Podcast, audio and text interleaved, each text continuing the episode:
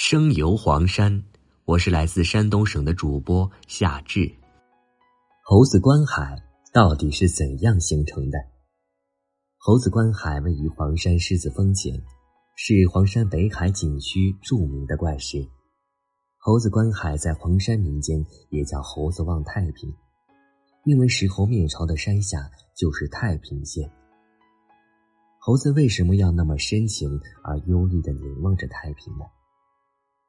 太平县有村名仙园，传说村中有一书香人家，姓赵，女儿名叫长珠，聪颖美丽，温柔可人。黄山北海山中的一个山洞里，离仙园村不远的，有只修炼了三千六百年的灵猴。话说一天，灵猴闲逛到仙园村，偶遇长珠小姐姐，见其俊俏秀美，摇身变为一白面书生。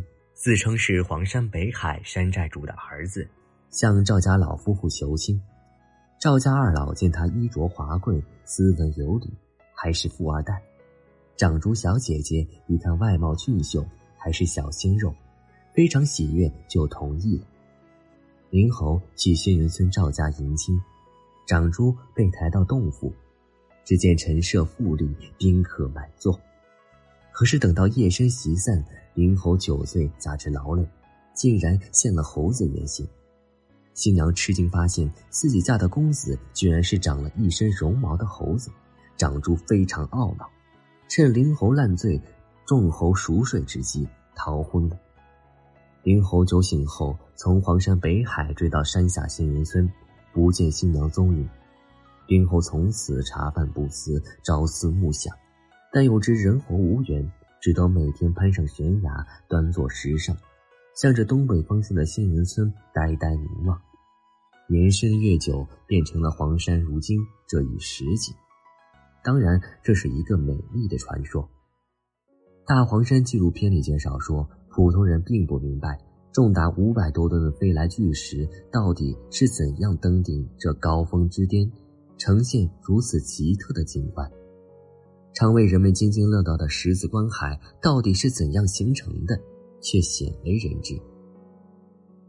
中国地质科学院研究员蒲庆余从2006年开始主持了为期六年的黄山地貌景观研究。他说，黄山能够成为历史名山，一个重要原因在于黄山拥有以花岗岩地貌为代表的独特景观资源。很久以前，这个地方是一块平地。那么花岗岩风化了，风化以后形成一个比较厚的风化层，叫风化壳。由于地壳的抬升，两边进行切割，它像是上边一顶帽子。这顶帽子由于经常的雨水淋融，所以它待不住了，松的东西都冲掉了。猴子这一部分比较硬的东西，它显露出来了。